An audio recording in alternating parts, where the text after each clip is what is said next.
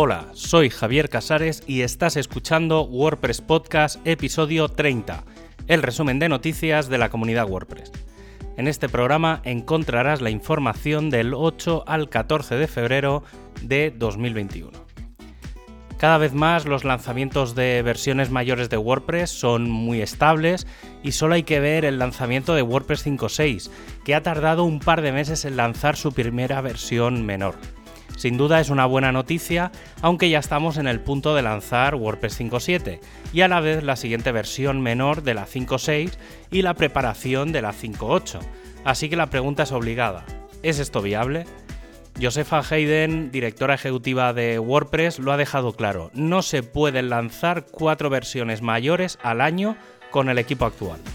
Las razones son varias y variadas, y una de ellas es la de mantener una cantidad elevada de retrocompatibilidad para un gestor que alcanza ya el 40% de la web.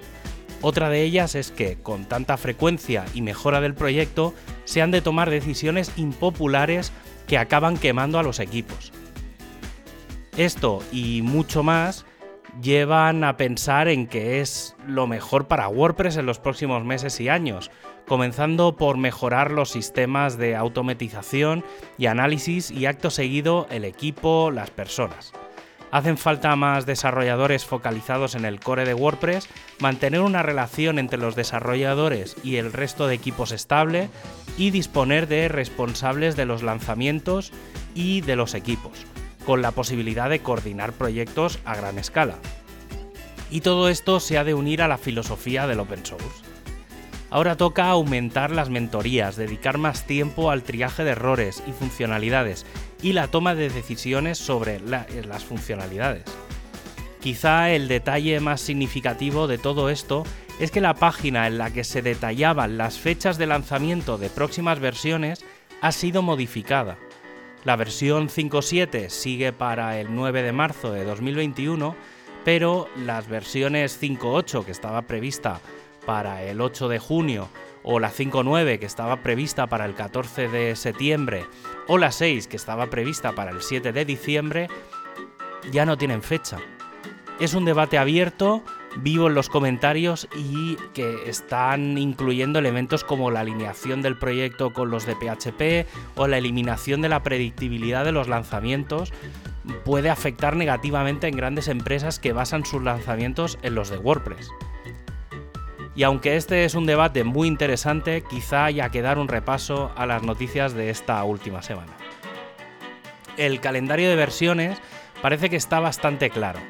El 9 de febrero salió la beta 2 de WordPress 5.7, el 16 debería salir la beta 3, el 23 la primera RC, el 2 de marzo la segunda candidata y el 9 de marzo la versión final. Si tienes plugins o themes, recuerda poner al día y revisar los errores de compatibilidad. El equipo de Core sigue avanzando con el lanzamiento de WordPress 5.7 y con mejoras en el editor. El foco está en el lanzamiento de la widget screen y de la nueva pantalla de preferencias del editor. Y si hablamos de WordPress 5.7, para los desarrolladores de temas hay un par de funciones nuevas relacionadas con los padres de las páginas, son las funciones getParentPost y hasParentPost. Se está avanzando mucho en todo lo que hace referencia a los bloques y pantallas de navegación que probablemente estén en WordPress 5.8. Y en el proyecto de WP Notify ya tenemos la primera documentación sobre el proyecto y el primer planteamiento visual de cómo será el sistema de notificaciones. El equipo de diseño sigue trabajando en la mejora del panel, en esta 5.7 se ha normalizado su uso, pero sigue la propuesta de usar las custom properties y cómo debería aplicarse la nomenclatura y el sistema de abstracción.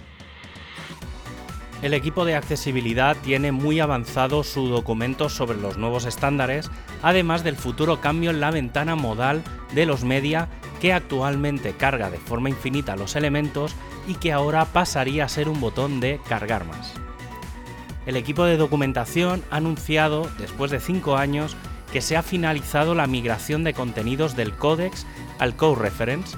Esto significa que a la hora de buscar documentación técnica se debe dejar de visitar codex.wordpress.org e ir a developer.wordpress.org. Y no solo esta buena noticia, sino que se ha acabado de documentar la primera versión del WordPress Documentation Style Guide. Todavía no está disponible y necesita más revisiones, pero es un gran paso dentro del programa Google Season of Docs 2020. El equipo de móvil ha lanzado la beta 16.7 para iOS con algunos cambios en la creación de un sitio en el editor de bloques como el bloque de audio y la corrección de problemas en la subida de media. El equipo de comunidad ha reducido las 33 sugerencias de objetivos para este 2021 a tan solo 5 de ellos.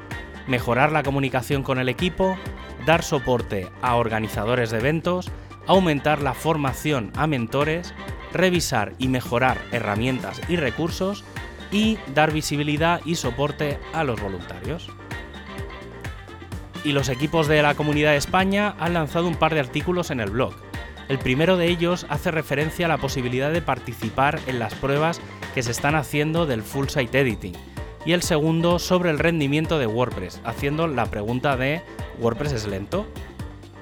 El equipo de Meta sigue trabajando con marketing para seguir mejorando la sección de colabora y guías el equipo de diseño está preparando el lanzamiento de la nueva identidad de la comunidad y también se recuerda que se están dando los primeros pasos para la WordCamp España 2021, que de nuevo será en línea.